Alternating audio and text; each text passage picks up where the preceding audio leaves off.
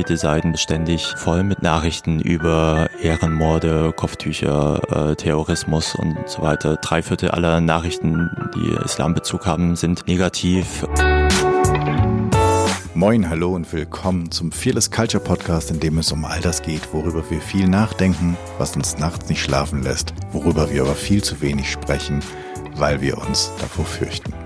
Hier nicht, hier sprechen wir über all das, damit wir uns davon befreien können. Im Podcast untersuchen wir, wie du eine Kultur erschaffst, in der es jeder und jedem Spaß macht zu wachsen, Spaß macht sich einzubringen, in der Kreativität, Neugierde und Innovation erwünscht sind und vielleicht sogar gefördert werden und so Ziele erreicht werden können. Wir schauen uns an, was funktioniert untersuchen aber genauso furchtlos die Schattenseiten, die genau dies verhindern könnten und wir finden praxisorientierte Lösungswege. Im Podcast unterhalte ich mich mit Menschen, die sich bereits auf den Weg gemacht haben, die näher hinsehen oder genauer hinhören und schon die richtigen Fragen stellen oder vielleicht sogar schon Antworten gefunden haben. Heute habe ich Fabian Goldmann im Podcast zu Gast. Er ist freier Journalist und schreibt für unterschiedlichste Magazine und Zeitungen und hat viele Jahre aus dem Nahen Osten berichtet. Er ist außerdem Politik- und Islamwissenschaftler mit den Themenschwerpunkten Islamophobie und damit schreibt er auch einen Blog Chantal und die Scharia. Den Link dazu findest du in den Shownotes. Bevor ich jetzt aber alles erzähle, was Fabian macht, würde ich sagen, herzlich willkommen Fabian im Podcast. Vielen Dank, dass du dich auf den Weg gemacht hast und ähm, hierher gekommen bist. Stell dich doch unseren ZuhörerInnen noch einmal selbst vor. Ja, hallo, ich bin Fabian Goldmann. Vielen Dank erstmal für die Einladung. Ähm, eigentlich hast du schon alles erzählt, was ich auch erzählen wollte. Ich äh, bin formell Politik- und Islamwissenschaftler, arbeite aber vor allem als freier Journalist für ganz viele unterschiedliche Medien. Früher, äh, wie du richtig gesagt hast, war ich viel im Nahen Osten, in Syrien, Jordanien, Israel, Palästina, die ganzen anderen Länder, die es dort auch noch gibt. Und in letzter Zeit ähm, schreibe ich aber mehr über, vor allem über Islamophobie, auch äh, andere Formen von Diskriminierung und muslimisches Leben im Allgemeinen in Europa und in Deutschland, ähm, ansonsten, ich komme aus Berlin, zwei Kinder, eine Frau, gehe gern laufen und schwimmen. Das war's eigentlich. Okay, cool. Ich starte ja gerne mit der Frage, äh, Fearless Culture, also eine Kultur, ein Klima ohne Angst. Kennst du das? Hast du das mal kennengelernt oder hast du eine Idee davon, wie sowas wäre? Ja, ähm, du hast mich ja netterweise auf die Frage schon vorbereitet und eigentlich wollte ich dir erzählen, dass ich so eine Fearless Culture natürlich vor allem so im Privaten erlebe. Also wenn ich habe so einen Freund, bei dem hänge ich manchmal rum und spiele Modern Warfare auf der Couch. Äh, das ist irgendwie sehr unbeschwert und angenehm oder wenn ich Zeit mit meinen Kindern verbringe oder Sport mache oder so, das sind so Momente, wo, wo man vielleicht alles um sich herum vergessen kann. Äh, glücklicherweise bin ich ähm, eben im Zug aber dann doch noch drauf gekommen, dass die Antwort vielleicht ein bisschen zu vereinfacht ist, weil eigentlich erlebe ich solche Furchtlosigkeit ständig. Zum Beispiel im Zug, weil ich nicht Angst haben muss, äh, von Bundespolizisten aufgrund meiner Hautfarbe kontrolliert zu werden. Ich werde auf der Straße irgendwie nicht schief angeguckt wegen meinem Kopftuch, also weil ich kein Kopftuch trage. Ähm, und in vielen anderen Situationen ist es für mich auch völlig selbstverständlich, dass ich aufgrund irgendwelcher äußeren Merkmale keine Benachteiligung erlebe. Deshalb würde ich sagen, dass so eine also Furchtlosigkeit erstmal auch ein großes Privileg ist und dass so eine Fearless Culture nicht zwangsläufig ähm, was Positives sein muss, wenn diese diese Furchtlosigkeit auf Kosten der Angst von anderen Menschen geht. Und sie sollte sich deshalb nicht nur fragen, wie, wie schaffe ich für mich eine Fearless Culture, sondern eben wie schaffe ich das, ohne andere Menschen auszugrenzen und so, dass die eben für alle Menschen gleichermaßen gilt. Mhm. Was, glaube ich, nochmal eine ganz andere Herausforderung ist, als nur für einen Teil der Gesellschaft zum Beispiel ähm, das zu erreichen. Ja, das ist eine ähm, sehr coole Dimension, die du, die du da aufmachst. Also es ist keine schöne, aber trotzdem eine sehr betrachtens, eine, eine Dimension, die sich sehr lohnt zu betrachten. Bevor wir auf ähm, den Umgang mit dem Islam hier kommen, würde mich, weil es mich einfach super interessiert, gerne auf die Zeit kommen, als du im Nahen Osten unterwegs war. Wie war das denn da mit Fearlessness als ja mehr oder minder halt auch augenscheinlich nicht von dort stammender? Ähm, hast du dort Angst oder Furcht erfahren? Hm. Ähm, also im ersten Moment gab es natürlich schon ein großes Befremden. Viele Dinge sind da ganz anders. Ähm, die Menschen gehen ganz anders miteinander um. Das Leben ist ein ganz anderes, oft sehr viel konfliktreicher auch, intensiver, leidenschaftlicher. Die Leute äh, diskutieren heißblütig über Politik oder auch über irgendwelche Alltagsfragen. Ähm, Meinst du das mit konfliktreicher, dass sie halt schneller sozusagen in den das in den kon persönlichen Konflikt gehen oder damit wir hier keine Missverständnisse entstehen lassen, was konfliktreich bedeutet? Ja, ja, ich meine es auf persönlicher Ebene. Also ich würde sagen, das Leben ist generell intensiver. Also zumindest, zumindest habe ich es damals so wahrgenommen, ähm, was negative Dinge angeht, ähm, aber auch was, was Gastfreundschaft, Mitmenschlichkeit, Solidarität und so weiter angeht. Und ich würde aber nicht sagen, dass ich das irgendwie, also das hat mich natürlich am Anfang befremdet. Es war aber eine positive Art von Befremden. Es war halt so raus aus der Comfortzone ähm, und ich habe mich da hatte nie den Eindruck, dass ich in, damit irgendwie in einem Umfeld bin, wo ich wo, wo ich nicht damit umgehen kann, sondern die Leute haben mir auch immer versucht, irgendwie einfach zu machen, mich, mich aufzunehmen, irgendwie mir meine Ängste, mein ähm, wahrgenommenes Unwohlsein zu nehmen. Ähm, das ist, glaube ich, dann auch was, warum ich immer wieder hingekehrt, äh, zurückgekehrt bin, ähm, weil ja, ich glaube, die, diese Nähe einfach mochte. Also hier so im, im Westen, auch wenn der Westen natürlich auch ein Klischee ist, ähm, ist man doch häufig irgendwie sehr isoliert und jeder so für sich. Ähm, und dort, zumindest in meiner damaligen Wahrnehmung, war es halt das absolute Gegenteil. Also ich würde nicht sagen, dass ich zumindest also im Großen und Ganzen da, da Angst erlebt habe, aber viele Herausforderungen auf jeden Fall erlebt habe, an denen ich dann auch gewachsen bin. Aber es gab dann auch äh, Situationen, die auf jeden Fall, äh, wo die Herausforderungen dann auch zu groß waren. Also ich war häufig in später dann als Journalist in, in Konflikt- und Krisengebieten, habe viel Tod, Leid, Elend erlebt, äh, war paar Mal kurz im Gefängnis ähm, und das waren sicherlich Situationen, die mich auch überfordert haben, ähm, die, wo, wo ich mir auch dann im Nachhinein gewünscht hätte, ich wäre da vielleicht, äh, ich hätte sie nicht erlebt. Mhm. Aber du hast es trotzdem ein paar Mal wiederholt, oder? Also eine gewisse Faszination oder gab es da oder was hat dich dann sozusagen wieder an diesen, weiß ich nicht, Grenzbereich gebracht? Hm. Ähm, ja, es wurde schon vielleicht so ein bisschen zu einer Sucht, auch ähm, die, diese, diese Intensität zu spüren. Ähm, dort habe ich das gar nicht so sehr gemerkt. Ähm, wenn ich dort auf Demonstrationen war oder über, über Konflikte berichtet habe, aber ich habe es gemerkt, als ich wieder zurück war, dass dann auf einmal diese, diese Leere da ist und diese Bedeutungslosigkeit und dass dich eigentlich irgendwie alles, was deine Freunde und Familie und dein Umfeld und so weiter macht, eigentlich auf einmal gar nicht mehr interessiert und wirklich lebendig habe ich mich oft dann erst wieder dort gefühlt.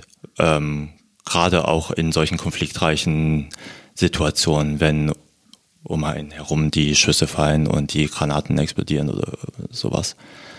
Ähm, und es hat dann eine Weile gedauert, äh, das zu reflektieren und damit auch einen verantwortungsvollen und nicht äh, so selbstdestruktiven Umgang zu finden ähm, und festzustellen, dass es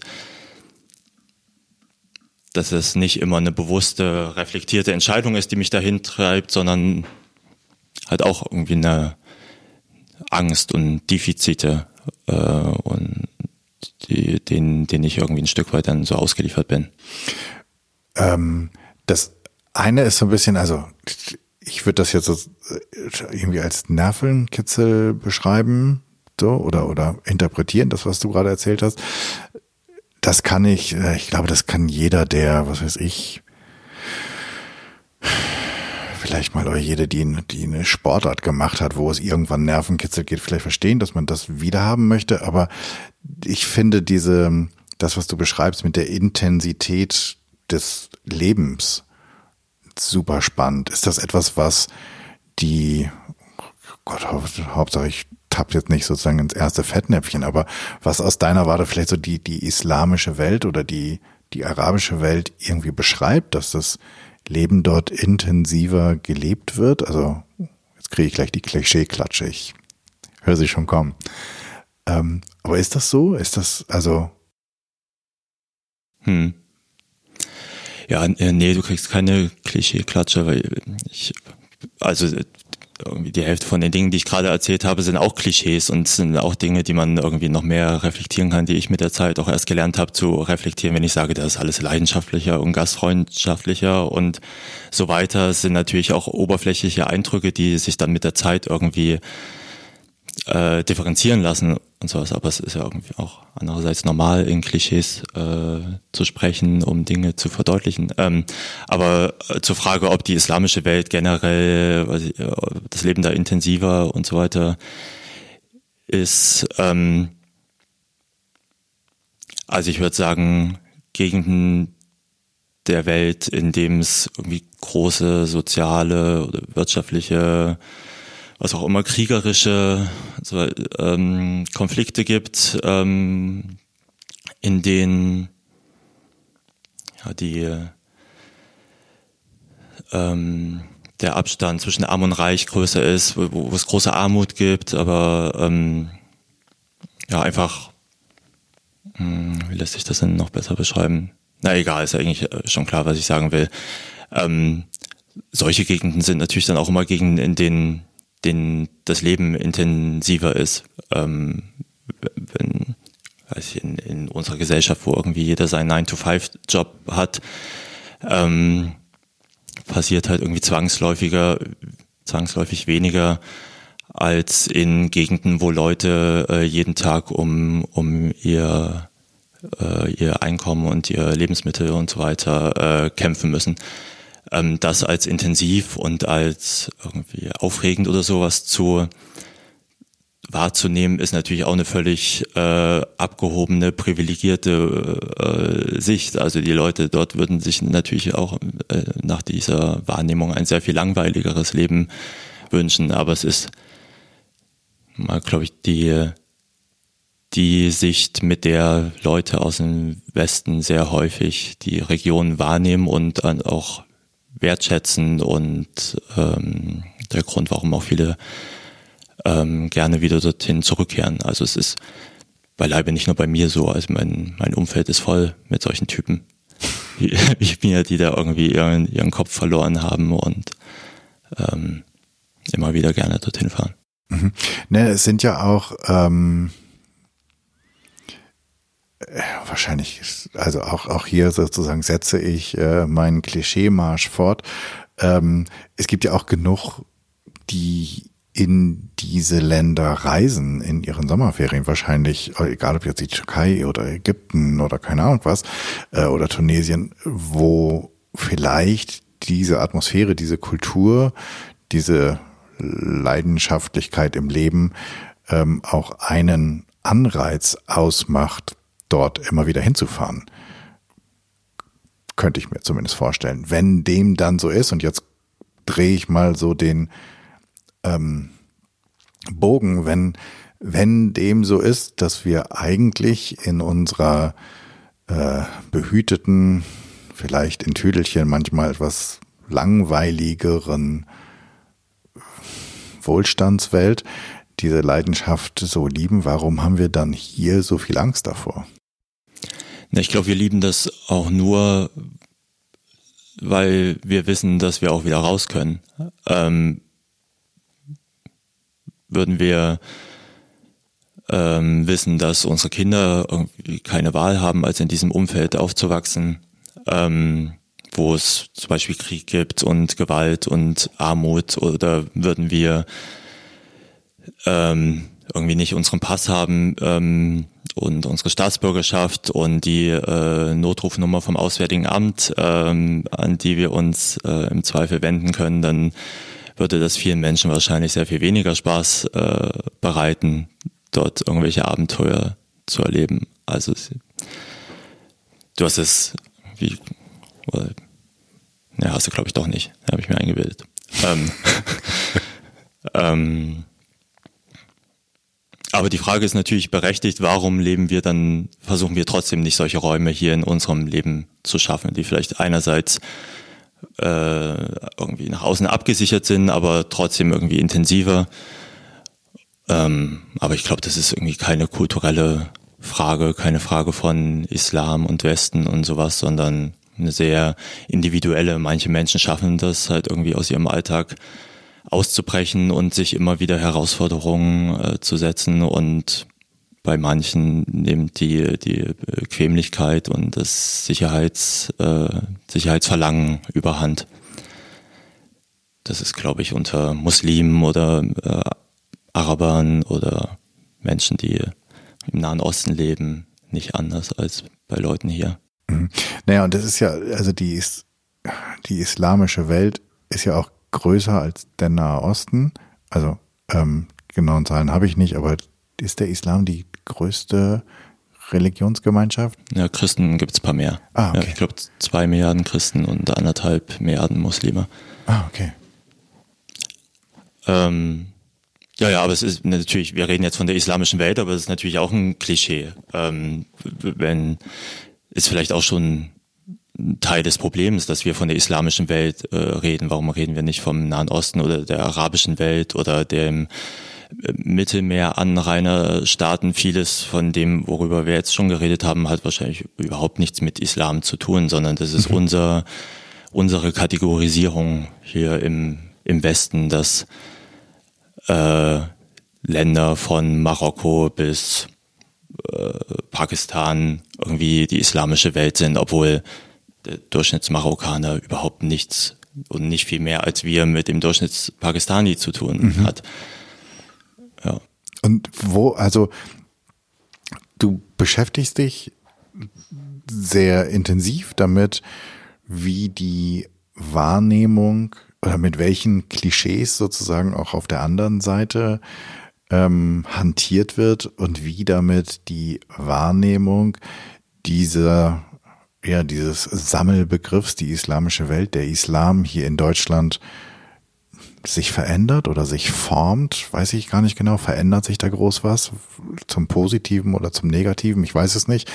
Ähm, ich habe immer noch nicht wirklich verstanden, wo bis bis darauf, dass es halt in Teilen anders ist, aber das ist es ja äh, bei Hindus und bei Buddhisten auch und im Judentum zum Teil ja auch, warum dieses andere so schrecklich ist. Also uns so, uns sozusagen als Gesellschaft, uns als, ähm, wenn man jetzt mal die,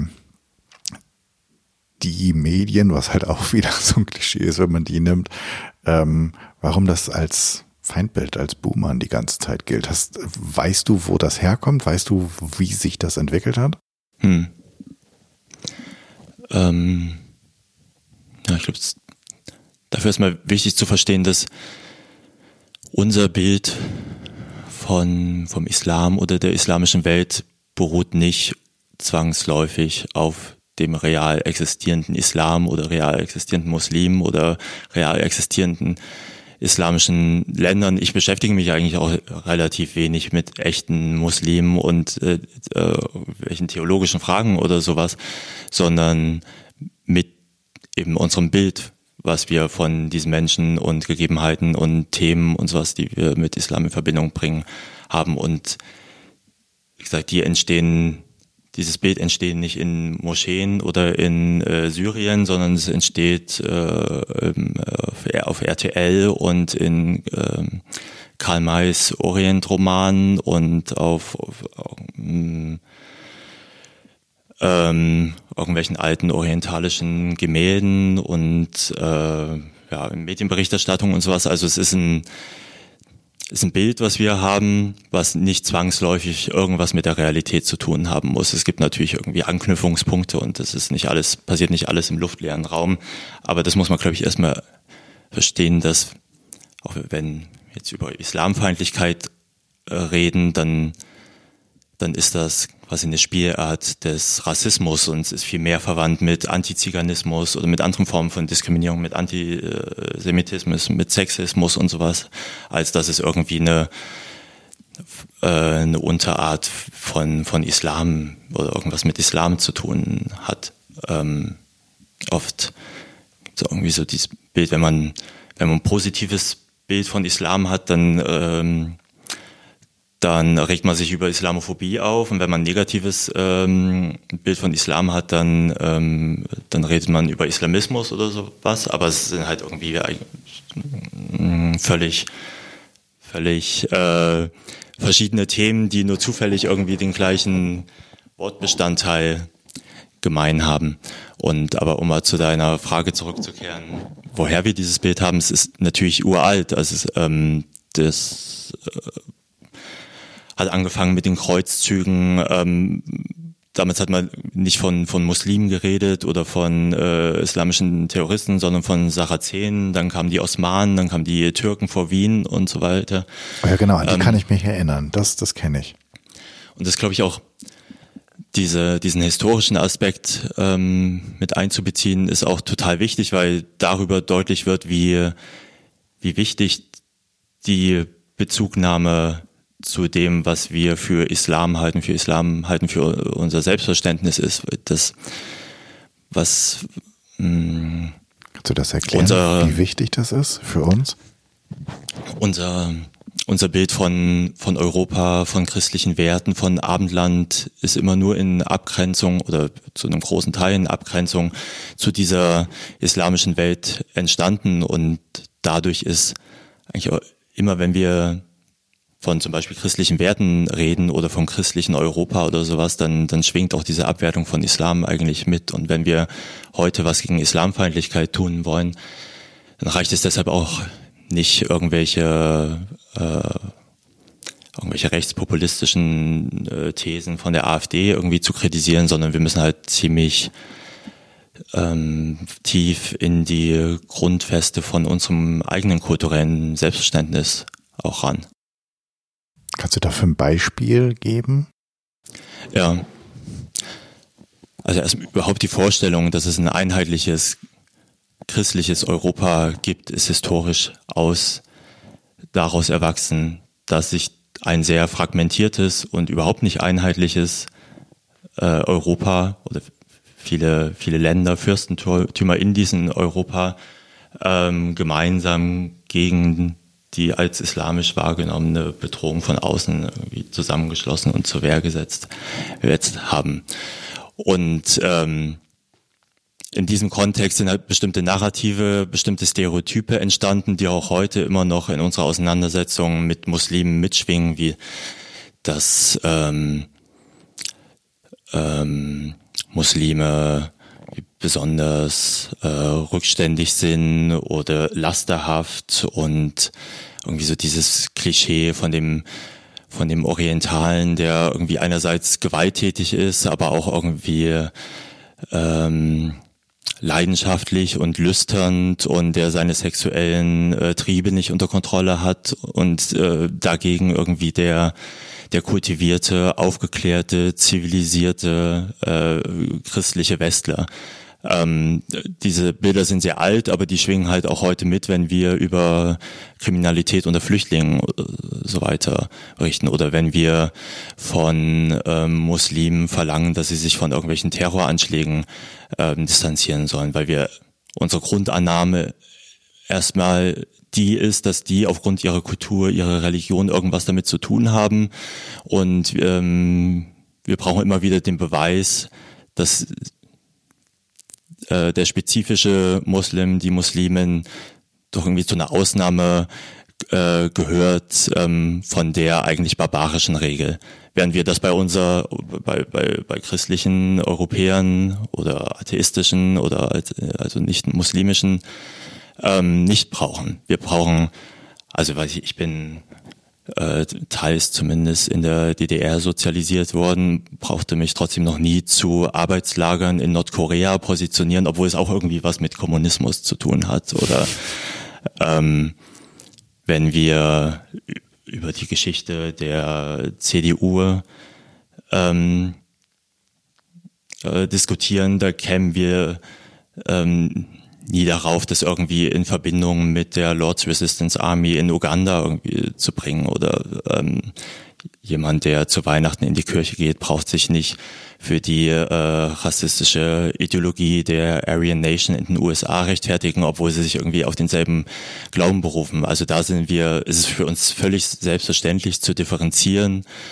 ähm, während wir bei Muslimen das eben nicht sind, sondern da eher ähm, pauschal irgendwie den Islam als, als allgemeingültige Erklärung für alles und, und jeden annehmen. Ist das ein politisches Instrument geworden? Oder, ich meine, theoretisch würde man da sagen, äh, Sekunde mal, wir leben im 21. Jahrhundert so ein paar Sachen haben wir, haben wir alle schon miterlebt. Ähm, Aufklärung ist auch schon ein paar Tage vorbei. Wofür, wofür genau brauchen wir das heute? Weil eigentlich, ich habe die Zahl auch nicht, aber wie viel Prozent der in Deutschland lebenden Bevölkerung ähm, stammt nicht von einem Peter oder von einer äh, Heidrun? Hm. Ähm, 15, 17, 20, ich weiß es nicht 26. genau. 26. Ähm, also mit Migrationshintergrund nach genau. Definition des Statistischen Bundesamts. Bundesamt. Also, also ein Viertel der hier lebenden Menschen und trotzdem ähm, halten wir uns mit diesem Bild auf. Und ich meine, das, was du gerade gesagt hast, ist ja super, super einleuchtend. Und wahrscheinlich je, jede und jeder, der das jetzt hört, sagt so, ja, stimmt, wow, ich habe noch nie darüber nachgedacht, dass irgendwelche christlichen Fanatiker irgendwas mit meinem Glauben zu tun haben. Ähm, warum sehe ich hinter äh, jedem Kopftuch sozusagen eine Bedrohung? Also nicht, dass ich jetzt allen ZuhörerInnen unterstellen will, dass sie es tun. Wobei, wenn wir mal von Bias ausgehen, dann wissen wir ja, dass unsere unterbewussten ähm, Vorurteile ziemlich tief in uns schlummern. Also wahrscheinlich sind es doch gar nicht so wenige, die bei, weiß ich nicht, diesen Stereotypenbildern eher ein negatives Gefühl als ein neutrales haben. Wo, wofür hält sich das noch, wenn jeder vierte, jede vierte sozusagen nicht von Peter und Heidrun kommt? Naja, dass jeder Vierte nicht von denen kommt, bedeutet natürlich auch, dass drei von vier äh, doch von denen kommen. Und natürlich ist von denen jeder Vierte, also von den 26 Prozent, äh, die Leute auch anfällig für Vereinfachung und Pauschalisierung und so weiter. Die sind ja aufgrund ihrer Herkunft, Religion, was weiß ich, äh, nicht immun dagegen. Und es hält sich, weil, also sicherlich viele Gründe, ähm, weil Vereinfachung und äh, Pauschalisierung, ähm, die Schuld bei anderen suchen, sehr erfolgversprechende Taktiken, Strategien sind, ähm, um Leute zu mobilisieren, um Leute für die eigene Sache zu gewinnen. Ähm, Differenzierungen sind halt meistens nicht so sexy wie, wie Pauschalurteile. Ähm, merkt man in den letzten Jahren ganz gut irgendwie am Rechtsruck in Europa, am, am Erfolg der AfD in Deutschland. Und es liegt aber auch daran, dass sich eben über die Jahrhunderte so eine, eine Ordnung, eine, ja, so eine rassistische Struktur, Verteilungsstruktur, Organisationsstruktur, ähm, Machtverhältnisse gebildet haben, die weiterhin darauf basieren und davon profitieren. Also dass wir dass wir bestimmte Kriege führen können, ähm, dass die wir Leute auf Lesbos äh, irgendwie in, in diesen Zelten hausen lassen können, wo die Kinder von Ratten angefressen werden, dass wir in den letzten Jahren 20.000 Menschen haben im Mittelmeer ertrinken lassen. Ähm, das würde wahrscheinlich nicht so einfach äh, funktionieren. Das könnten wir nicht so einfach akzeptieren, wenn diese Menschen nicht ähm, vorher abgewertet werden würden. Mhm. Wenn wir die als unsergleichen betrachtet würden, werden, betrachten würden, ähm, wäre wäre der Widerstand dagegen ähm, sicherlich viel größer. Und es gibt natürlich Menschen, die Organisationen ähm, und so weiter, die davon profitieren. Genau, weil, weil du gerade gesagt hast, ähm, dass es ja auch nur ein kleiner Teil ist. Und ich habe gerade gedacht, so wow, und warum, es hält sich ja diese, ich würde sagen, mehr, also es hält sich dieses Narrativ der Islamisierung ähm, Europas. Ähm, also ich kenne Menschen in den, äh, die, die in den USA leben, die europastämmig sind, die davon ausgehen, dass es nicht mehr lange dauert und äh, sozusagen anstatt, anstatt des Eiffelturms ähm, wird da ein Muizin von, von einem Turm singen und äh, auch ganz Deutschland und Österreich werden relativ bald eigentlich komplett den keine Ahnung, wie man das jetzt sagen würde. Und das will ich jetzt auch gar nicht richtig sagen, aber wir wissen genau, was wir meinen. Ähm, jetzt hast du im Vorgespräch gesagt, man spricht heute eher vom politischen Islam, weil der, die Islamisierung per se sozusagen ziemlich in die rechte Ecke gerückt ist.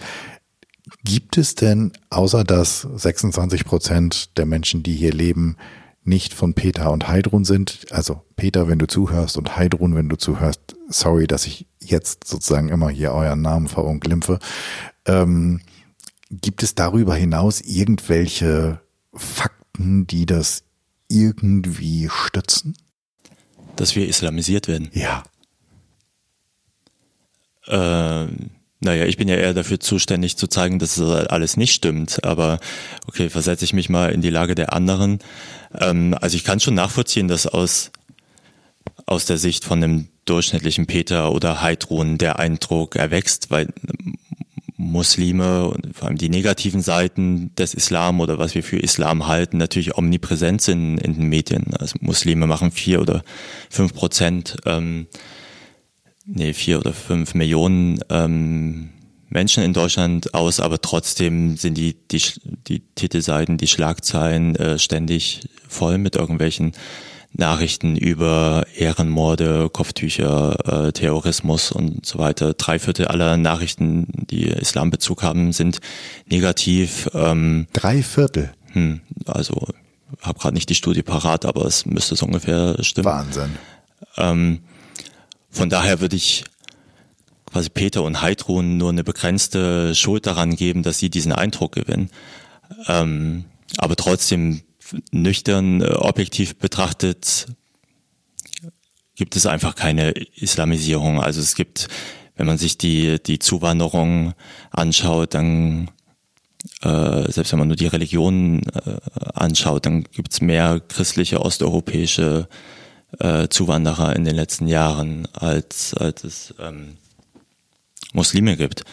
Und das, wenn man die, die Zahlen von 2015, wo 800.000 äh, Flüchtlinge nach Deutschland kamen, hochrechnen würde, dann würde es immer noch bis in ein sehr, sehr weit, in, äh, weit wegliegendes Jahr, keine Ahnung, 2070 oder so, dauern, bis, bis hier irgendwie vielleicht 20 Prozent oder so äh, muslimischer Bevölkerungsanteil wäre. Also die Zahlen sind jetzt ausgedacht, was ich damit sagen wollte. Es ist alles, ähm, es gibt keine Islamisierung.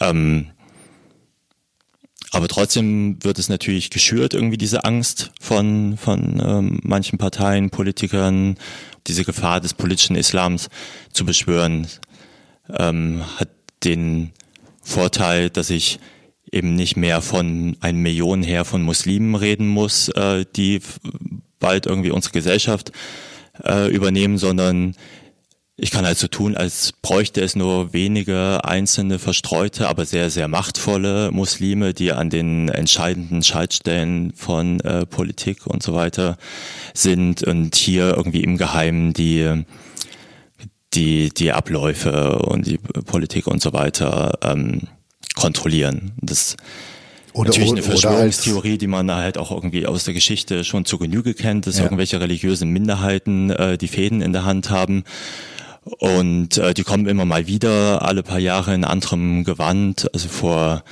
vor 20 Jahren oder so hat man noch von äh, vom Geburtendschihad äh, geredet oder von der Islamisierung mit der Samenkanone und sowas. Und das heute ist das im bürgerlichen Kreis ein bisschen verpönt. Oder 2007 hat der Spiegel aufgemacht mit Mekka Deutschland die stille mhm. Islamisierung.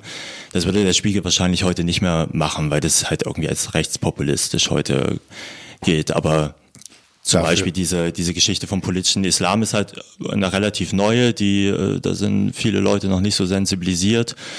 Ähm, und die kommt in, in auch in bürgerlichen Kreisen halt äh, gerade ziemlich gut an. Da, dafür ähm, treibt der Spiegel jetzt ähm, die Geschichte voran, dass äh, deutsche Städte in Händen von ähm, islamischen Clans sind, oder?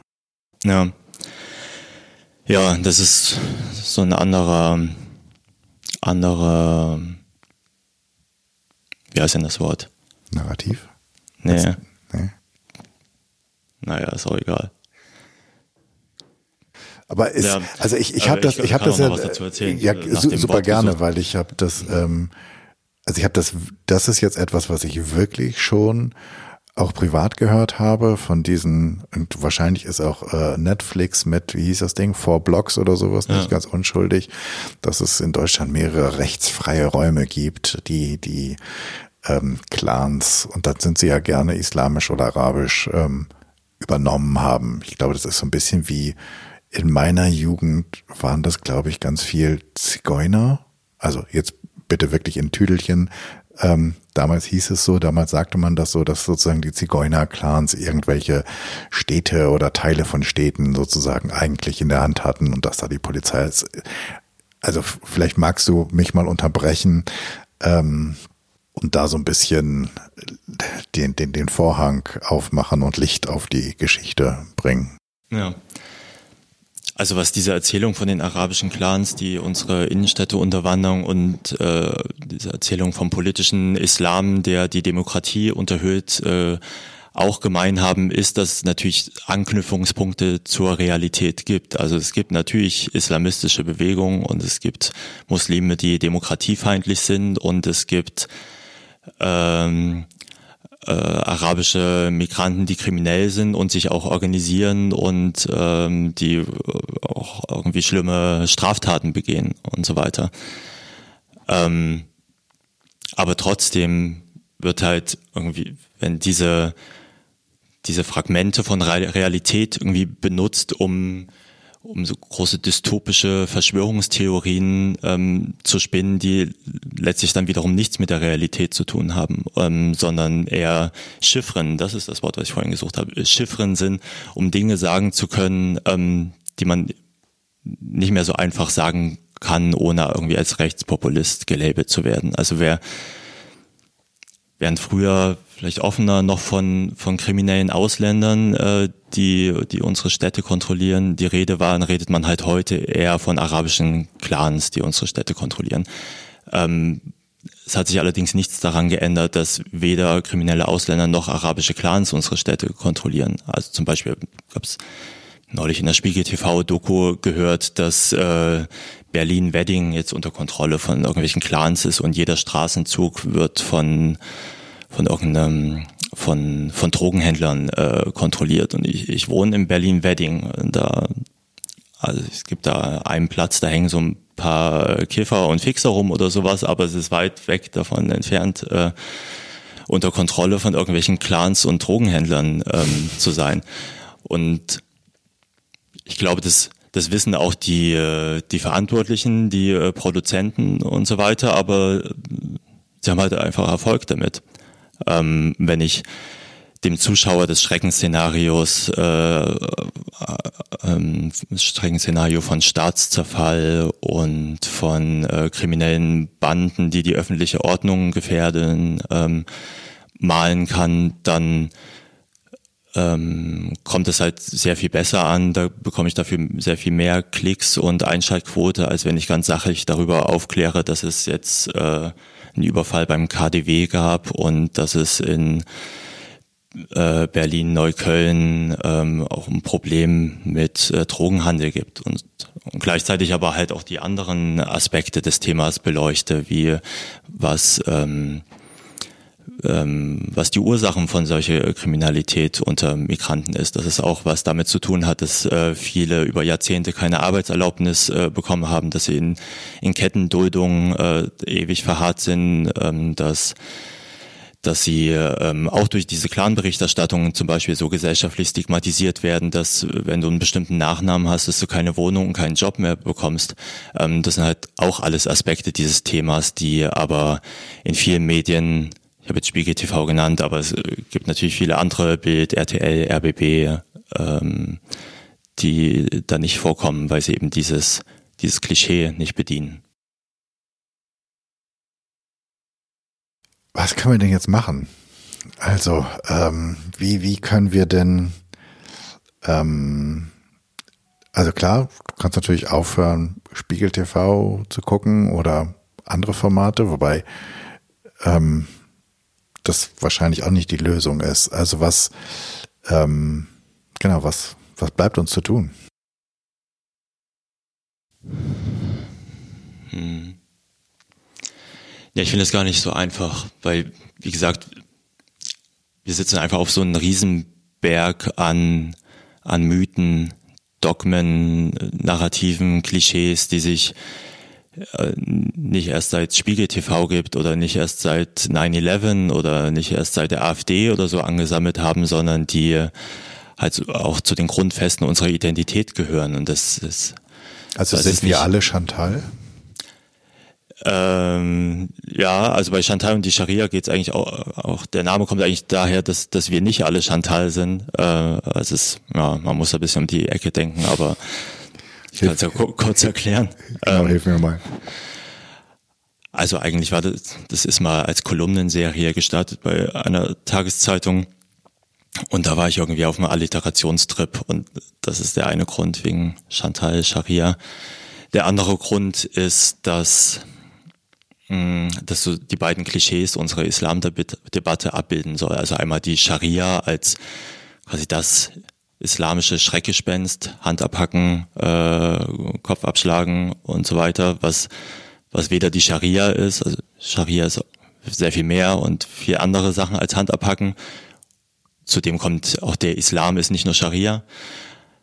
Ähm, auf der anderen Seite ähm, reden, äh, tun wir so, wenn wir über Islamfeindlichkeit reden, als wäre das so ein Phänomen von bildungsfernen Schichten, von irgendwelchen Chantals in Marzahn oder sowas. Mhm. Und ähm, man bräuchte irgendwie einfach nur so ein bisschen Aufklärung und Bildung und Fact-Checking und so, und dann, dann sei das Problem gelöst. Aber äh, Islamfeindlichkeit ist, hat natürlich auch was mit Bildung zu tun, aber eben nicht nur. Und daher kommt irgendwie der Name, dass letztlich es nicht nur um Chantal und die Scharia geht bei dem Thema, sondern um sehr viel mehr. Okay, dann kommen, dann kommen wir zurück. Was können Chantal und ich ähm, denn jetzt machen?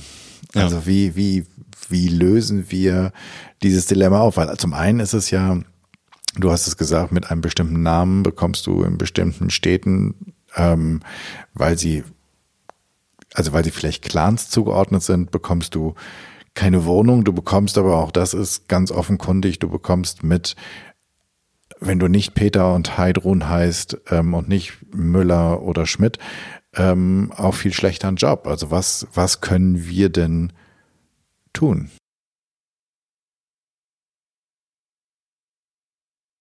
Also ich glaube, Mm, wir können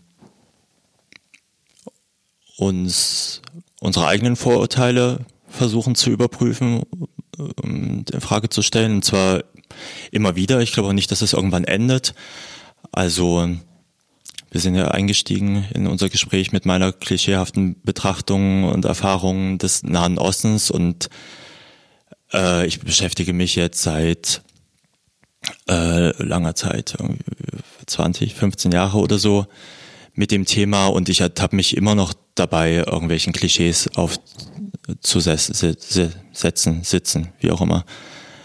Ähm, und irgendwelche irgendwelche Erzählungen und Dogmen irgendwie nicht zu hinterfragen, auch äh, also nicht nur also ich glaube, es ist auch selbstverständlich, wenn man halt irgendwie damit aufwächst. Also ich bin in Thüringen aufgewachsen, ich habe in meinem ganzen, meiner ganzen Jugend nicht einen Moslem getroffen oder auch nicht, nicht eine Person mit einer anderen Hautfarbe oder sowas. Ähm, woher sollte ich auch irgendwie mein Islambild haben als aus den Medien und Fernsehen und so weiter. Ähm, und ich glaube, das, das ist mal anzuerkennen, dass, dass wir alle voller Klischees sind, dass wir alle fehlerhaft sind ähm, und äh, dass es aber dabei nicht bleiben muss, sondern dass wir was daran ändern können ähm, und auch eben daran ändern sollten, an uns ändern sollten und nicht immer nur an den anderen, nicht an den, den, den Blöden von der AfD und von Spiegel TV, äh, sondern tief in sich selbst hineinzuschauen. Das ist, äh, finde ich, irgendwie ein ganz guter Rat auch offen zu sein gegenüber Erzählungen von anderen, wenn jetzt jemand kommt und äh, sagt, ich habe die und die Diskriminierungserfahrung gemacht oder ähm, ja, was auch immer, das nicht gleich irgendwie abzutun, sondern mal zuzuhören, mal nachzufragen. Das kann man ja dann immer noch doof finden irgendwie oder verharmlosend oder islamophil oder was auch immer, aber ähm, dem so ein bisschen offener gegenübertreten. Und letztlich darf es natürlich nicht dabei bleiben, irgendwie sich mit sich selbst ins Gericht zu gehen, sondern man sollte natürlich irgendwie versuchen, was in der Gesellschaft zu verändern, auf sein Umfeld einzuwirken, sich äh, zu engagieren, politisch aktiv zu werden. Ja, in dem das vielleicht in dem Bereich, den man sowieso gut kann, wenn man gut schreiben kann, dann dort, wenn man gut Demos organisieren kann, dann da, wenn man gut Webseiten programmieren kann, dann äh, findet sich da bestimmt auch irgendeine Möglichkeit, sich zu engagieren. Und äh, ja, wenn das viele machen, dann läuft es schon mal viel besser. Wo du gerade Islamophil sagst, mir, mir fiel gerade noch ein, dass, und das habe ich am Anfang gar nicht gesagt, dass nicht nur viele ähm, in arabische oder islamische Länder reisen, sondern ich habe keine Ahnung, also wahrscheinlich, wenn jeder, der in den letzten zwölf Monaten keinen Döner gegessen hat, ähm, sozusagen aufstehen müsste, dann würden nicht viele aufstehen. Also das ist ja Teil unserer Kultur geworden und vielleicht wäre es ja einfach auch schön, wir würden mal anerkennen, um wie viele, um wie viel es reicher geworden ist, seitdem wir neue Impulse in unserer Kultur haben. Gibt es dafür ähm, und ich, jetzt, gibt es dafür irgendetwas, das außer dem außer der Kulinarik etwas anderes aus dem, aus dem Islam sozusagen irgendwie in unsere, in unseren Alltag gekommen ist, was wir, was wir genießen? Hast du da eine Idee von? Hm. Ja, das ist eigentlich äh, eine sehr gute Frage, weil ähm, das eben auch in der, der Berichterstattung, unserer Wahrnehmung fast gar nicht vorkommt. Das ist auch so ein so ein Merkmal unseres Umgangs mit dem Islam, dass es halt alles immer sehr aufs Negative und Defizite ähm, fokussiert ist. Und wir zum einen die, die positiven Dinge selten erwähnen. Oder wenn wir sie erwähnen, dann nehmen wir die nicht als islamisch wahr, sondern dann irgendwie, weiß ich, Multikulti, Arabisch, äh, was auch immer.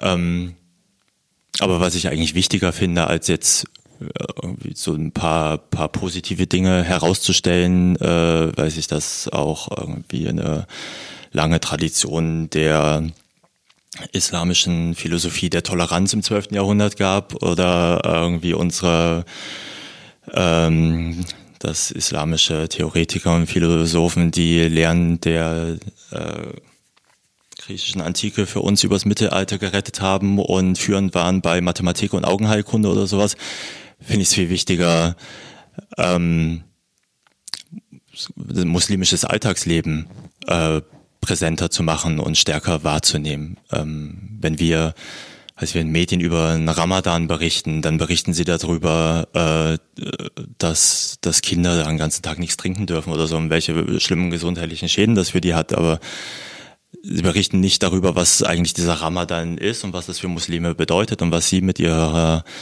ähm, Religion verbinden und was das für ein aufregendes, äh, spirituelles, intensives Erlebnis für die ist und äh, was es für ihre Familien an an ähm, Gemeinschaft und äh, Lebensgefühl und so weiter bedeutet. Ähm, und was wir vielleicht auch irgendwie davon mitnehmen können für uns, unser Miteinander. Also sowas finde ich eigentlich, wie gesagt, besser als jetzt den, den negativen Klischees und ein paar positive Gegenbeispiele entgegenzustellen. Ich glaube, ich finde es auch nicht verkehrt, das zu machen. Also wenn jetzt äh, die beiden beiden äh, Typen, die den äh, die diesen Corona-Impfstoff entwickelt haben. Mhm. Ähm, wenn da erwähnt wird, dass es auch türkische Migranten sind, finde ich irgendwie in Ordnung, aber das große Ziel sollte eher sein, ähm, muslimisches Leben in seiner ganzen Breite, Vielfältigkeit inklusive aller Schattenseiten und positiven Seiten wahrzunehmen bin ich komplett bei dir. Das wäre natürlich auch etwas, weil ähm, wir haben es die ganze Zeit nicht erwähnt, aber du hast letztes Jahr dir ziemlich viel Mühe gemacht und hast deutsche Talkshows gezählt. Hm. Ähm, und da ist irgendwie so ein, also sozusagen das Positivste, was man bei der Zählung erwähnen kann, sind, dass immerhin 38 Prozent oder fast 40 Prozent der Talkshow-Gäste Frauen war. Aber damit hörte sozusagen, das ist jetzt auch das Einzige, was man sozusagen an deutschen Talkshows, wenn man das Thema Diversität nimmt, irgendwie äh, positiv erwähnen kann, weil ansonsten spricht sozusagen deine Zählung für das, was wir allgemein in der medialen Wahrnehmung von ähm, nicht Peter und Heidrun erkennen, ähm, sozusagen, es ist ein bisschen der Spiegel dessen. Also es war sozusagen absolute Unterrepräsentation von überhaupt von internationalen Gästen. Wir beschäftigen uns anscheinend ziemlich gern mit uns selbst. Ähm, und es repräsentiert null die Gesellschaft, in der wir leben. Und ich finde das, ich erwähne das deshalb nochmal, weil ähm, ich die ganze Zeit halt auch überlege, okay, wie können wir, wie können wir irgendwas verändern? Und vielleicht können wir etwas verändern, wenn wir das nächste Mal uns irgendwie eine Talkshow sehen und da geht es um, keine Ahnung, Rassismus oder Muslime oder irgendwas und da sitzt ein einziger, der das Ganze repräsentiert, aber acht andere, die das Ganze nicht repräsentieren, dass wir uns fragen, ob das richtig ist. Also wenn ich jetzt hart aber fair oder Maybrit Illner oder wie auch immer sie alle heißen gucke und ich sehe ganz einfach, die behandeln ein Thema und denjenigen, den es betrifft oder sozusagen, der sitzt gar nicht da oder die sitzt gar nicht da oder es betrifft sozusagen uns alle, aber uns alle sind nur Heidrun 1, Heidrun 2, Peter 1 und Peter 3. Dann müsste ich doch theoretisch skeptisch werden, oder nicht? Da sollte man skeptisch werden, ja. Werden ja auch viele skeptisch. Also ich glaube, Talkshows haben in den letzten Jahren auch vieles an Ansehen und Glaubwürdigkeit verloren, wenn man wenn man während einer Talkshow-Sendung auf Twitter geht, dann trendet eigentlich immer der Hashtag und 90 Prozent äh, der Kommentare sind negativ dazu und es wird sich viel über fehlende Repräsentation äh, und irgendwelche klischeehaften Betrachtungen aufgeregt. Ähm, mm, und das endet auch nicht bei der Frage von Herkunft und Religion und Geschlecht. Ähm, also du hast, ja meine Auswertung erwähnt und was ich da nicht behandelt habe, ist zum Beispiel die soziale Vielfalt. Also es sind ähm, also zeigt sich einmal an, an Themen. Es geht halt wenig um äh, weiß ich, Wohnungsmarkt, Pflege, Rente, äh, Armut, äh, obwohl das eigentlich sehr viele Menschen betrifft. Ähm, aber sich vielleicht schlechter dazu Parolen formulieren lassen. Ähm, und wenn es darum geht, dann geht's Urteilen darüber, irgendwelche Besserverdienten, Politiker, Verbandsvertreter, Unternehmensvertreter ähm, und selten Leute, die auch aus einer persönlichen Erfahrungsperspektive ähm, darüber berichten können. Und also ich glaube, das ist eigentlich dieses Grundproblem oder eines der Grundprobleme bei Talkshows, ähm, dass sie, dass sie so Elitendiskussionsrunden sind und die, die Frage, wie viele Migranten und so weiter ähm, kommen davor, ist eigentlich eine Folge dessen. Es sind weniger schwarze Menschen und Menschen mit arabischen, türkischen und so weiter Wurzeln dort, weil die sich ähm, halt äh, auch ähm, tendenziell weniger in Führungspositionen in Unternehmen und im Bundestag und so weiter finden. Und Talkshows bilden halt komischerweise irgendwie immer nur diese Eliten ab. Und das ist auch der Grund, warum ich da eigentlich mittlerweile irgendwie die Hoffnung verloren habe, äh, dass sich da irgendwas ändert. Die Talkshow-Macher verweisen immer mal darauf, ja, wir sind ja vielfältiger geworden in den letzten 20 Jahren. Aber sie werden halt auch nur in dem Maße vielfältiger, wie Eliten vielfältiger werden. Und das geschieht halt sehr, sehr, sehr, sehr langsam. Sie werden überhaupt äh, in keinster Weise ihrem Anspruch gerecht, die gesamte deutsche Gesellschaft zu repräsentieren. Was ja keine Fremd Fremdzuschreibung, keine Fremderwartung ist, sondern das äh, sagen die selber von sich selbst, also die öffentlich-rechtlichen Talkshows zumindest. Ähm, und diesen, dieses Versprechen haben die einfach nie wahr gemacht und es scheint auch keine Bemühungen zu geben, äh, die wahr werden zu lassen. Deshalb sollte man sie einfach nicht mehr gucken. Das, ähm, das ist mal ein Statement. Wobei das natürlich auch eine sehr privilegierte Position jetzt wieder ist, zu sagen, ja, wenn es dir nicht passt, dann schalt halt aus. Weil natürlich äh, schalten viele Leute nicht aus und äh, was in Talkshows geredet äh, wird, hat Folgen für sehr viele Menschen, äh, egal ob ich das jetzt gucke oder nicht. Ähm, deshalb haben äh, Talkshows ja, haben leider eine gesellschaftliche Relevanz und deshalb sollte man noch weiter versuchen, da Einfluss zu nehmen und den Druck hochzuhalten und sie zu kritisieren. Ich würde theoretisch noch interessieren, aber ich weiß nicht, ob du da eine Meinung zu hast oder Wissen zu hast. Wo ist denn jetzt, weil du gerade sagst Eliten, wo ist denn bitte die islamische oder die muslimische Elite in Deutschland? Also warum, ich meine, das sind 25 Prozent, ich weiß nicht, ob es, also es gibt, ähm, wenn du, wenn du die Gesellschaft unterteilen willst, dann gibt es sozusagen Männer und Frauen und dann kannst du jetzt sagen, es gibt von mir aus Arm und Reiche und dann gibt es vielleicht Deutschstämmige und Nicht-Deutschstämmige. Wo ist denn, und wenn das 26 Prozent sind, wo ist denn die nicht-deutschstämmige Elite? Also warum formt die sich nicht? Wo ist die nicht deutschstämmige Lobby? Weil die machen ja auch, ähm, ich hätte fast gesagt betriebswirtschaftlich, was natürlich Quatsch ist. Die machen, die machen ja auch volkswirtschaftlich definitiv was aus. Also wenn du dir anguckst sozusagen, wie viele Unternehmen, auch kleinere Unternehmen, ähm, nicht nur geführt, sondern halt auch gegründet werden von nicht-deutschstämmigen. Warum und vielleicht formiert die sich und ich habe sie einfach noch nicht mitgekriegt, aber wo, wo sind die? Also wo sind die in ihrem Lobbyverband? Es gibt im, in, hier neben dem Brandenburger Tor ist das Haus sozusagen der deutschen Familienunternehmen. Also wo ist, wo ist das Büro der, äh, der deutschen migrantischen UnternehmerInnen? Ja, ja, das ist äh, auf jeden Fall eine gute Frage. Ähm und es wäre sicherlich wünschenswert, wenn es so ein Büro gäbe. Ähm, Grund, warum es dieses Büro nicht gibt, äh, oder es gibt mehrere Gründe.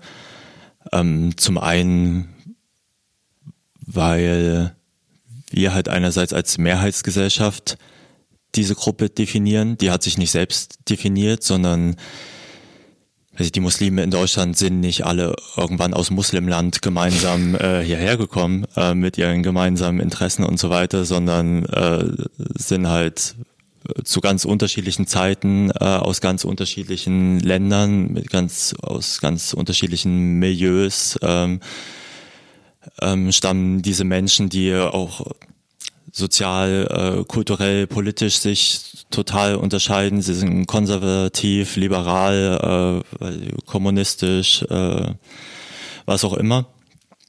Ähm, das ist der eine Punkt. Der andere Punkt ist dass es, würde ich, wenn wir es jetzt mal nur bei Muslimen belassen, auch so in der muslimischen, der Szene der muslimischen Interessenvertreter auch so ein Gerangel um den, den besten Platz am, am Tisch mit der Mehrheitsgesellschaft ähm, gibt. Und da auch viel, viele Konflikte gibt, viel äh, einander ausspielen, irgendwie so den schwarzen Peter äh, zuschieben, zu sagen, ja, ähm, ja, wir sind, wir sind die Vorzeige Muslime und wenn ihr was über Islamismus, was gegen Islamismus äh, machen wollt, dann äh, wendet euch lieber da an die anderen. Ähm, also was ein unschönes Phänomen ist, aber aus deren Position vielleicht auch manchmal irgendwie verständlich, ähm, weil es auch in anderen anderen anderen Fällen ist diese, dieses Teile- und Herrsche-Phänomen halt, es ist irgendwie allgegenwärtig. Ähm, ähm, nichtsdestotrotz gibt es auch Bemühungen daran, was zu ändern. Es gibt äh, islamische Interessenorganisationen, die versuchen sich zu einigen und äh, mit einer Stimme zu sprechen. Und genauso gibt es Migrantinnenorganisationen, ähm, die versuchen, Kräfte zu bündeln. Ähm, also ich glaube, das entwickelt sich eher in eine positive Richtung als in eine negative. Wir haben eben schon mal das Thema gehabt, sozusagen, was können wir ändern im Sinne von, was können du und ich, Peter und Heidrun und Chantal natürlich, was können wir ändern? Aber die Frage ist ja darüber hinaus noch, was muss sich denn sonst noch ändern, dass diese Islamfeindlichkeit verschwinden kann? Also an welchen Stellen sozusagen merken wir das, weil Peter Heidrun, Chantal und ich nicht islamisch sind, merken wir das gar nicht, dass es dort eine Feindlichkeit oder Diskriminierung gibt. Ja, ich glaube, es gibt viele, viele Beispiele, die so dem, dem nicht-muslimischen Durchschnittsdeutschen gar nicht so bewusst sind. Also es gibt natürlich irgendwie Übergriffe auf Kopftuch tragende Frauen und äh, wenn die AfD wieder sagt, der Islam gehört nicht zu Deutschland, das kriegen wir irgendwie alle mehr oder weniger mit oder wenn eine, äh, es einen Anschlag auf eine Moschee gibt, obwohl das wahrscheinlich auch die meisten nicht mitkriegen. Aber auf jeden Fall sind die meisten sich dieses Problems bewusst, aber es gibt auch so, so strukturelle, systemische Diskriminierung von islamischen Religionsgemeinschaften, die man für, für die es eigentlich gar kein öffentliches Bewusstsein gibt. Also wenn ich zum Beispiel als muslimische Gemeinde versuche, eine Moschee zu bauen, dann ist das unendlich schwierig. Es gibt da alle möglichen Auflagen. Ähm, man hat mit sehr widerwilligen Behörden zu tun. Die Politik versucht das an allen Enden äh, zu, zu verhindern. Ich habe mit einem Moscheebauer äh, gesprochen, der meinte, eine Moschee zu bauen in Deutschland ist ungefähr so schwer wie ein Atomkraftwerk äh, zu bauen. Also, ne, das war natürlich ein bisschen übertrieben, aber so ähnlich kann man sich das, glaube ich, äh, schon vorstellen. Und da halt, gibt es eben nicht nur diese, diese gesellschaftliche Anti-Haltung, dass sich irgendwelche rechten Wutbürger äh, dann dagegen positionieren, sondern ähm, sondern das passiert einfach auf allen Ebenen von von den äh, zuständigen Behörden, die irgendwas genehmigen müssen und dann immer die, die schwierigste Variante des Genehmigungsprozesses äh, auswählen, äh, bis zu politischen Entscheidern, die, die da ihre Einflussmöglichkeiten dann auch immer so nutzen, dass Muslime dann in der Praxis die Religionsfreiheit, die sie auf dem Papier haben, und dazu gehört dann zum Beispiel auch äh, religiöse Gebäude zu bauen, ähm, doch nicht ausüben können. Und Moscheen sind ein Beispiel. Es gibt noch viele andere, wenn man, äh, wenn Muslime ihre Toten nach islamischen Ritus bestatten wollen, was auch einfach Teil von Religionsfreiheit ist,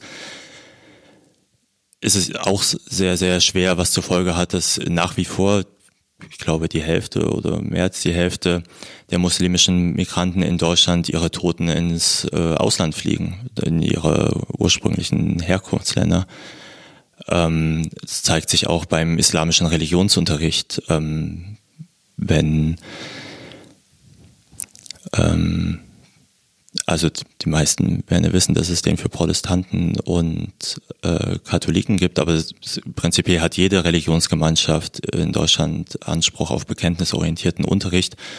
Und den meisten wird es auch gewährt. Es gibt in, in Berlin gibt's buddhistischen Religionsunterricht, ich glaube für zwölf Kinder oder so. Im Saarland gibt's äh, äh, jüdischen Religionsunterricht auch für, für ein paar Dutzend äh, Kinder. Aber in Thüringen, wo 7000 Muslime leben, gibt's äh, nicht eine Klasse mit islamischem Religionsunterricht. Im ganzen östlichen oder Ost, in neuen, wie nennt man sie denn, in der in den neuen Bundesländern. In den neuen Bundesländern äh, gibt es überhaupt keinen islamischen Religionsunterricht. Ähm, und äh, obwohl es, obwohl es auf dem Papier einfach diesen, dieses Anrecht von Muslimen gibt, diesen abzuhalten, jetzt, äh, ganz egal, wie man jetzt persönlich irgendwie zu Religionsunterricht stehen mag, finde den auch doof. Ähm, aber so, wenn es den gibt, dann sollte es ihn eben auch für, für alle geben. Ähm, ja, es gibt noch viele weitere Beispiele. Die Anerkennung als Religionsgemeinschaft. Ähm, bis jetzt sind, äh, gibt, glaube ich, nur eine muslimische Gemeinschaft, die Ahmadiyya in Hessen, äh, genießt die offizielle Anerkennung als äh, Religionsgemeinschaft. Ähm, alle anderen ähm, arbeiten zwar da seit seit Jahren oder Jahrzehnten dran. Es gibt ja immer mal irgendwelche Ankündigungen, Pilotprojekte und so weiter.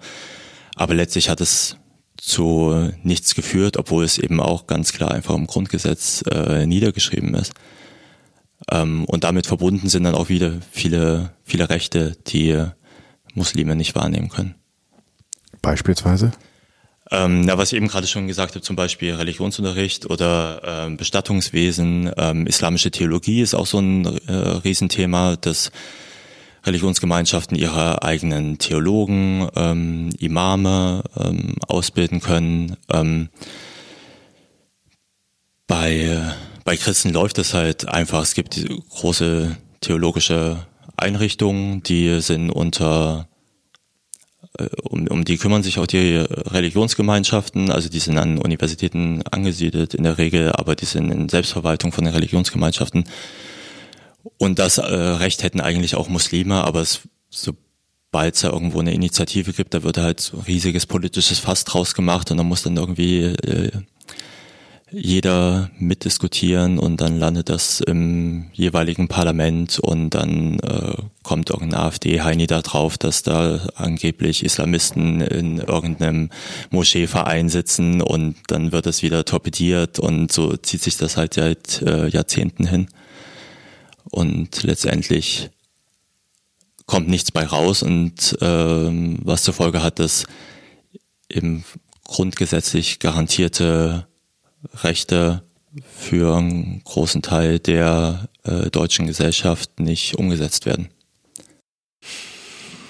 Okay, auch da etwas, ähm, wo wir jetzt nicht persönlich, aber wahrscheinlich als Gesellschaft noch dran arbeiten können.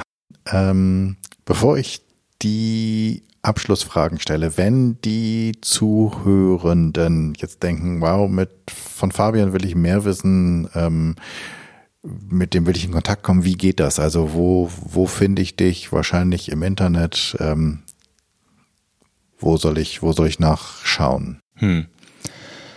Also am aktivsten bin ich auf Twitter.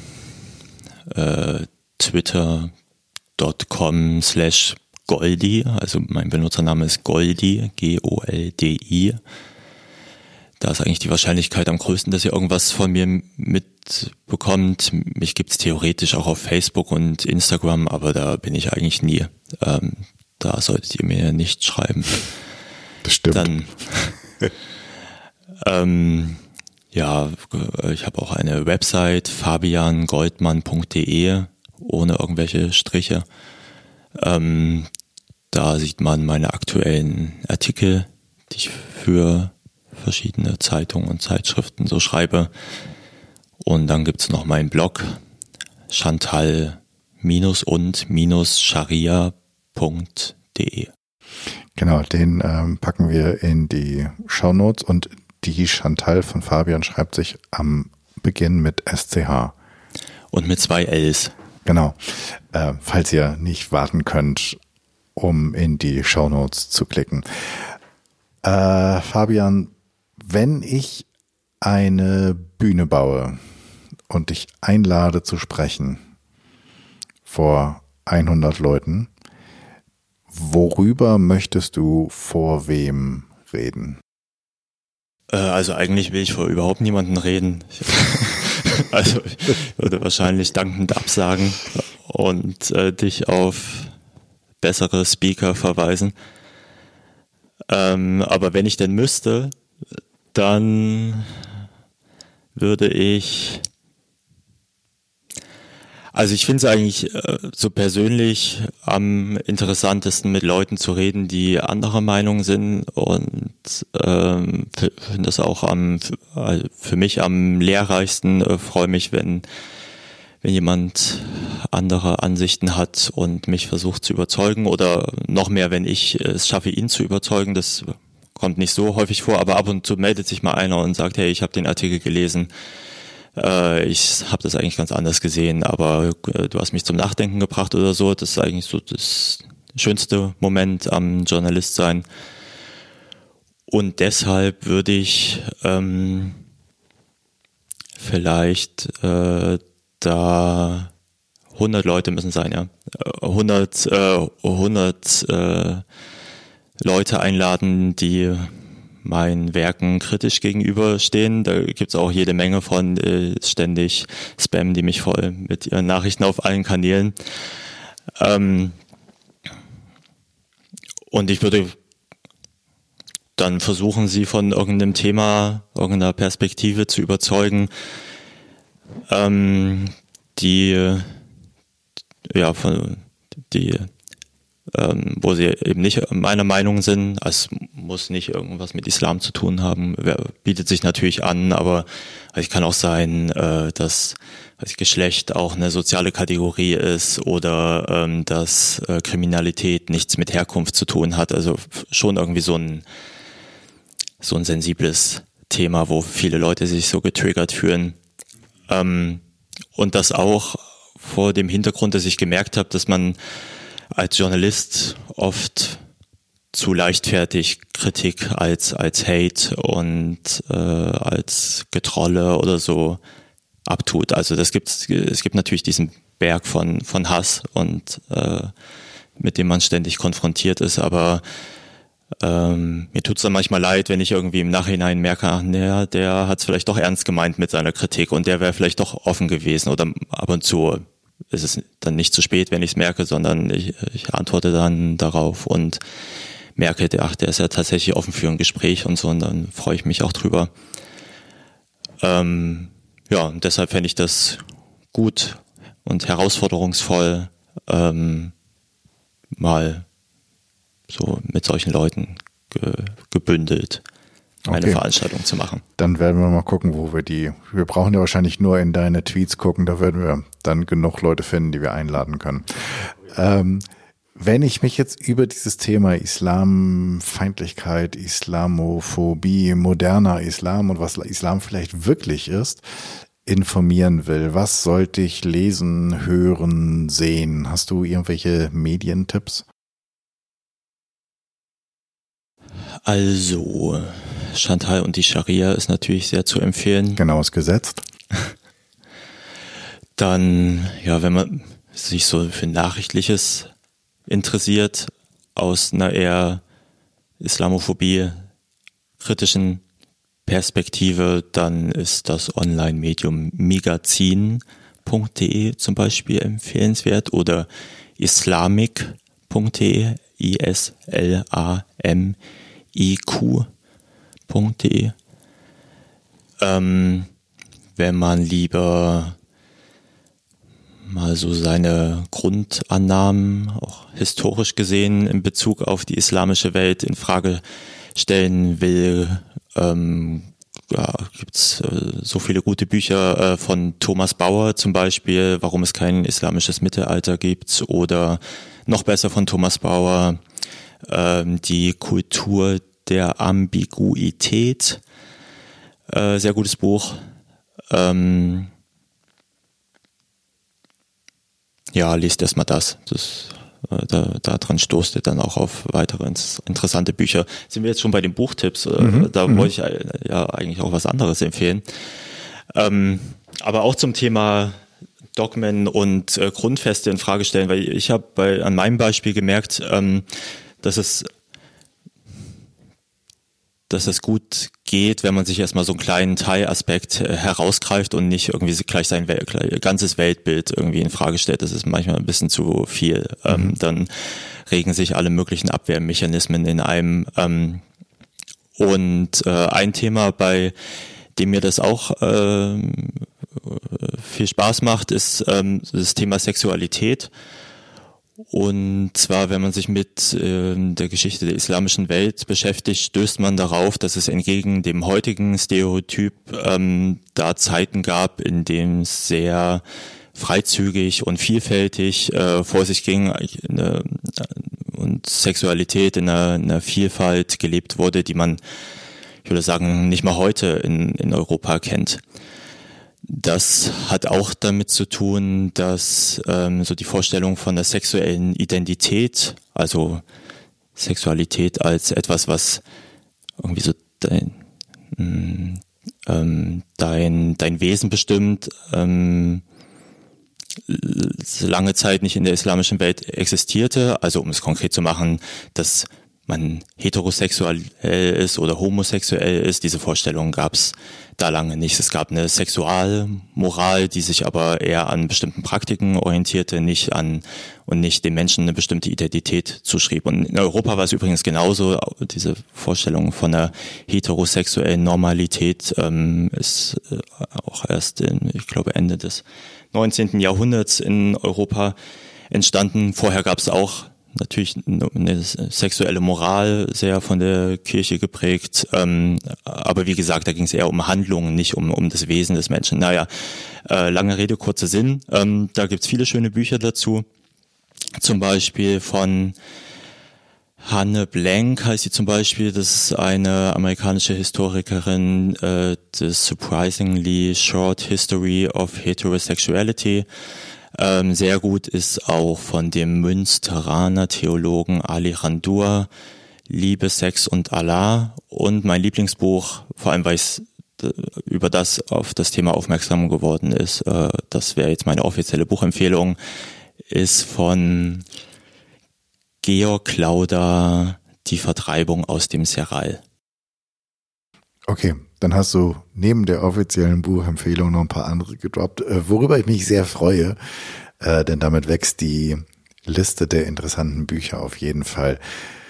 Wir haben ja jetzt ähm, knapp eine Woche Zeit, bis der nächste Podcast kommt. Was sollen denn die ZuhörerInnen in den kommenden Tagen mal ausprobieren? Vielleicht auch auf Hinblick ihrer eigenen ähm, Vorurteile, ihre eigenen Phobien? Ich weiß nicht genau. Hast, hast du eine Idee, was sie, womit würdest du sie in die Woche schicken?